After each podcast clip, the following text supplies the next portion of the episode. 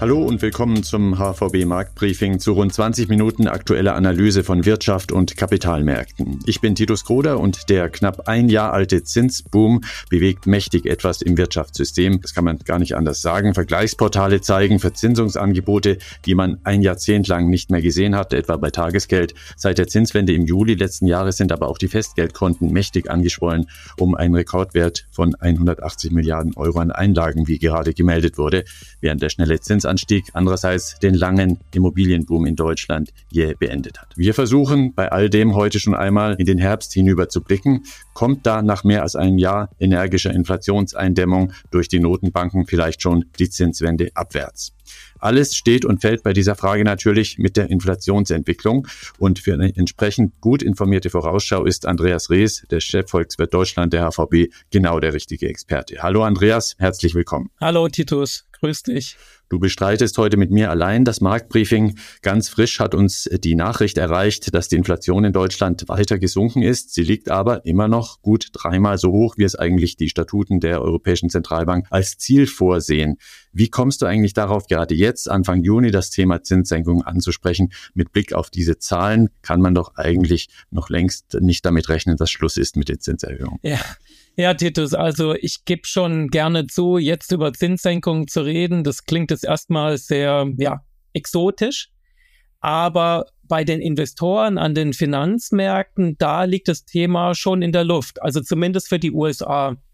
Denn aktuell sind bis zum Jahresende schon rund 50 Basispunkte an Zinssenkung der FED, also der amerikanischen Notenbank, eingepreist. Wenn wir jetzt aber über die Möglichkeit von Zinssenkung sprechen, dann reden wir nicht nur ausschließlich über die FED, zum Beispiel bei uns in Europa, da hat die ungarische Notenbank jetzt im Mai zum ersten Mal die Zügel wieder etwas gelockert. Also der Zinssatz für Tagesgeld, der wurde in Ungarn von 18 Prozent auf 17 Prozent gesenkt. Das ist natürlich immer noch sehr viel höher als bei uns in der Eurozone. Und man darf auch nicht vergessen, die ungarische Notenbank war auch eine der ersten Zentralbanken, die begonnen haben, den Leitzins anzuheben. Das war damals also schon im Sommer 2021. Die EZB hat ja erst ein gutes Jahr später damit angefangen, aber immerhin die erste Notenbank in Europa, die jetzt den Leitzins wirklich schon gesenkt hat. Und auch in anderen Regionen der Welt, zum Beispiel in Südamerika, Brasilien, da hat die Diskussion zumindest über mögliche Zinssenkungen in der zweiten Jahreshälfte schon eingesetzt. Also generell kann man sagen, ja, die Diskussion, teilweise die Erwartung für die FED, die ist schon da. Wenn man sich die Kommentare anschaut, die überwiegende Mehrheit der Notenbanker, die wiegelt immer noch ganz klar ab. Das heißt also, sie sagen, Zinssenkung, das sei noch zu früh in diesem Jahr. Und ich muss sagen, also mir ganz persönlich, das Wort Zinssenkung, das geht mir wirklich noch sehr schwer über die Lippen. Aber an den Finanzmärkten, das ist zumindest für einige Länder schon wirklich ein Thema geworden. Mhm. Lass uns mal den Hintergrund dieser Erwartungen auf bald wieder niedrigere Zinsen etwas genauer ausleuchten. Unternehmer und Investoren bilden sich da jeweils Erwartungen ein paar Monate im Voraus über den weiteren Zinspfad, ablesbar zum Beispiel an aktuellen Kapitalmarktsignalen. Welche Argumente hat denn der Markt, um etwa bei der US-Notenbank schon die nächste Zinswende abwärts einzupreisen? Ja, ich denke, es gibt vor allem drei Erklärungen, womit man vielleicht diese Zinssenkungserwartungen fundamental begründen könnte. Und alle drei Erklärungen, die hängen auch irgendwie zusammen. Also ich fange mal an natürlich mit dem Wichtigsten, mit der Inflation. In vielen Ländern hat sie ihren Hochpunkt überschritten und wird vermutlich auch in den nächsten Monaten weiter rückläufig sein. Also natürlich die Preise steigen weiter an, aber weniger stark, als wir das in den letzten zwölf bis 18 Monaten erlebt haben. Die Inflationsraten sind aber natürlich im Moment immer noch sehr hoch im Durchschnitt der OECD-Länder. Da liegen wir im Augenblick immer noch bei rund sieben bis acht Prozent. Im Herbst vergangenen Jahres, da waren wir noch über zehn Prozent. Und hast es ja vorhin gerade angesprochen, in Deutschland ganz aktuell, da lagen wir bei rund sechs Prozent. Dann die zweite Begründung, und darüber haben wir im Podcast schon öfters geredet wenn man sich anschaut, Zinssenkung und wann kommt dann die effektive Wirkung in der Wirtschaft an.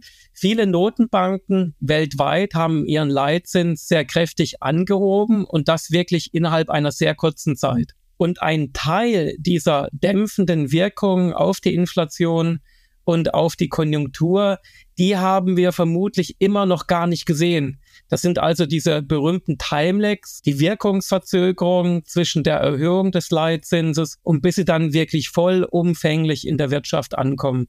Also die Ratio ist der Investoren, die Notenbanken müssen nichts mehr machen oder nicht mehr viel erhöhen und da kommt ja noch mehr an ökonomischer Wirkung durch die Zinserhöhung nach.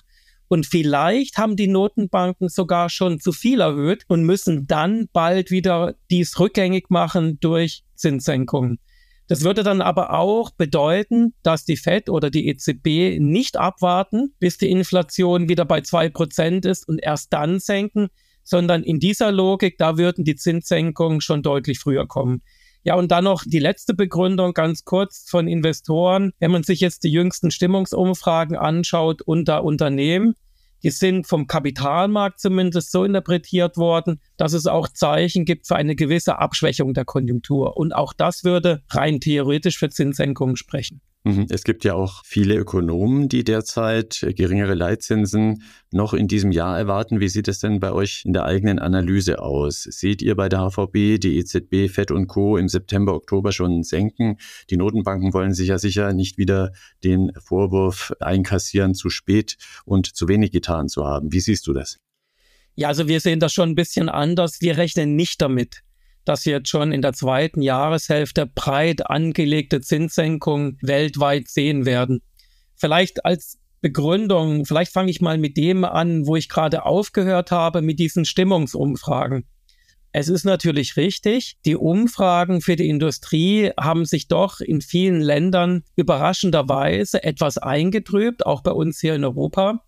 Aber was man auch nicht vergessen darf, gleichzeitig war es so, dass die Stimmungswerte bei den Dienstleistern deutlich besser ausgefallen sind als erwartet.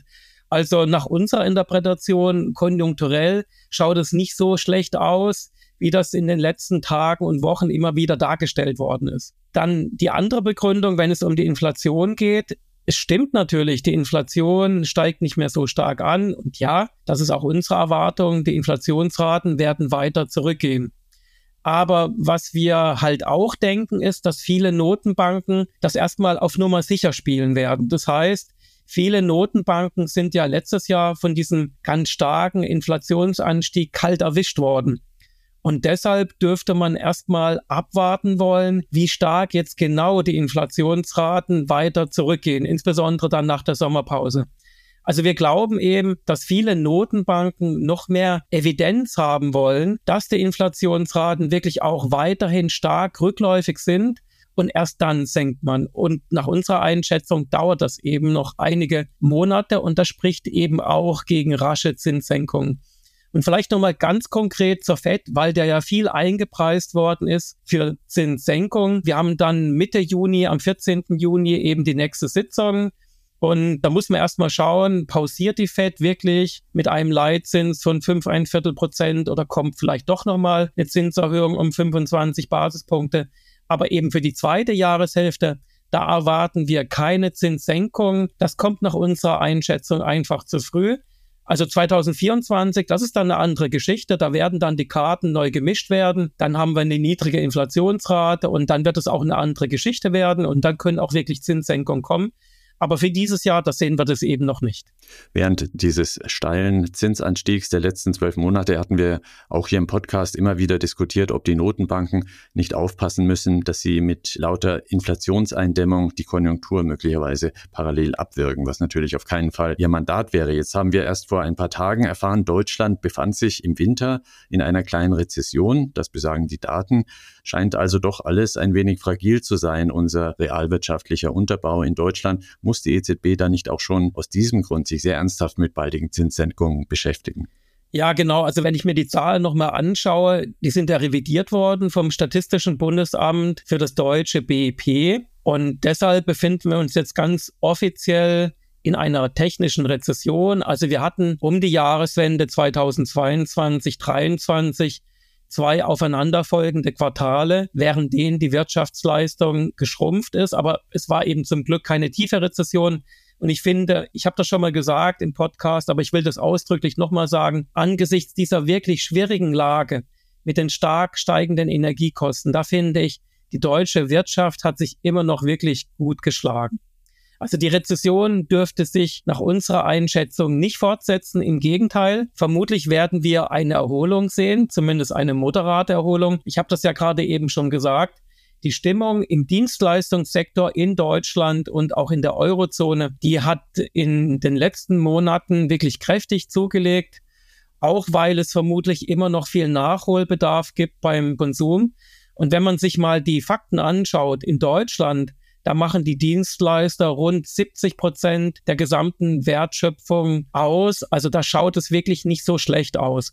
Und es gibt auch nicht diesen Automatismus zwischen Industrie und Dienstleistern, nach meiner Einschätzung. Das heißt, die schlechtere Stimmung bei den Industrieunternehmen, die muss jetzt nicht automatisch auf die Dienstleister überspringen. Das kann ja auch umgekehrt passieren. Es kann ja auch eine gewisse Stabilisierung geben in der Industrie. Wir haben immer noch sehr hohe Auftragsbestände in der deutschen Industrie die können noch weiter abgearbeitet werden. Also es schaut nicht so schlecht aus, finde ich. Und übertragen auf die EZB heißt das, wir rechnen auch hier mit keinen Zinssenkungen in der zweiten Jahreshälfte. Im Gegenteil, ich denke, mit einer wirklich hohen Wahrscheinlichkeit kommen erstmal weitere Leitzinserhöhungen. Wir haben am 15. Juni, also einen Tag nach der FED-Sitzung, die nächste EZB-Sitzung. Und da da, ja, da ist wirklich eine weitere Zinsanhebung um 25 Basispunkte. Das ist schon in Stein gemeißelt. Und dann kommt nochmal eine Sitzung vor der Sommerpause Ende Juli. Da dürfte es dann auch nochmal eine Zinserhöhung geben um 25 Basispunkte. Dann wären wir also bei der Depositenrate der EZB bei drei, drei Viertel Prozent. Ja, und dann nach der Sommerpause, da muss man mal schauen, wie es weitergeht.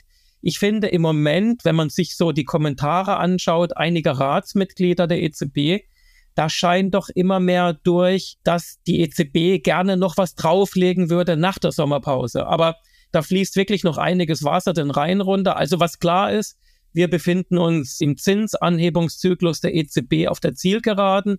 Den Großteil der Zinserhöhung haben wir gesehen.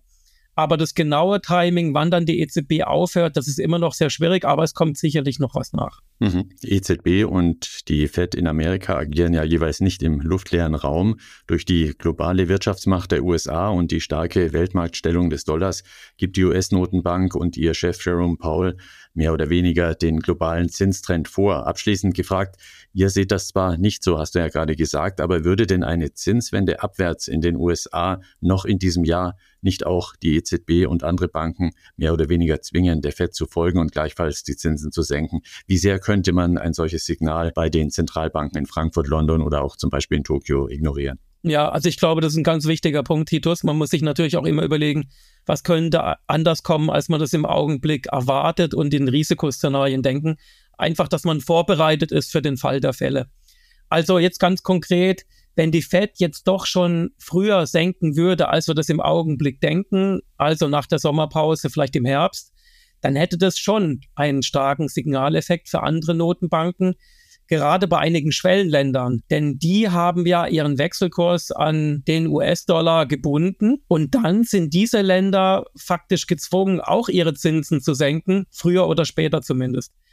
Aber wenn man sich jetzt Länder anschaut oder Regionen, die einen flexiblen Wechselkurs haben, ich glaube, auch dann wäre das ein Ereignis, das könnte Folgen haben. Zum Beispiel aus Sicht der Eurozone. Möglicherweise würde dann sich der Euro gegenüber dem US-Dollar aufwerten. Und das würde dann bedeuten, dass eben die Inflation möglicherweise noch stärker rückläufig sein könnte, als wir das bislang veranschlagt haben, weil eben die Importpreise oder die Importinflation noch schneller zurückgeht. Möglicherweise könnte es auch gewisse Dämpfungseffekte geben durch einen stärkeren Euro für die Exporteure, gerade bei uns hier in Deutschland. Aber selbst wenn ich mir jetzt dieses Risikoszenario so anschaue, also auch in dem Fall, da glaube ich, Zinssenkung in der Eurozone bereits in der zweiten Jahreshälfte, auch in diesem Risikoszenario, das wäre immer noch unwahrscheinlich. Also man müsste dann aber drüber nachdenken, ob die EZB dann vielleicht einen Richtungswechsel schon früher vornimmt. Das könnte dann sein Anfang nächsten Jahres. In der ökonomischen Gesamtbilanz erscheint eine Zinswende abwärts im Herbst aus heutiger Sicht eher unwahrscheinlich, obwohl an den Märkten derzeit hörbar darüber diskutiert wird. Diese Meinung vertritt Andreas Rees, der Konjunktur- und geldpolitische Experte der HVB. Vielen Dank, Andreas. Wie es in der Wirtschaft und an den Kapitalmärkten weitergeht. Dazu mehr in 14 Tagen. Am 19. Juni liegt ein brandneues HVB Marktbriefing für Sie zum Download bereit, gut gefüllt mit neuen Einblicken und Analysen unserer Experten. Dann auch wieder mit Philipp Gistakis, dem Chief Investment Officer der HVB und mit Gastkommentator Thomas Kruse, Deutschlandchef und CIO des Asset Managers Amundi. Fragen an die Experten oder Anregungen richten Sie gerne an markt-briefing.unicredit.de. Wir freuen uns über Feedback und wir wünschen Ihnen einen guten Start in den Juni. Bis bald.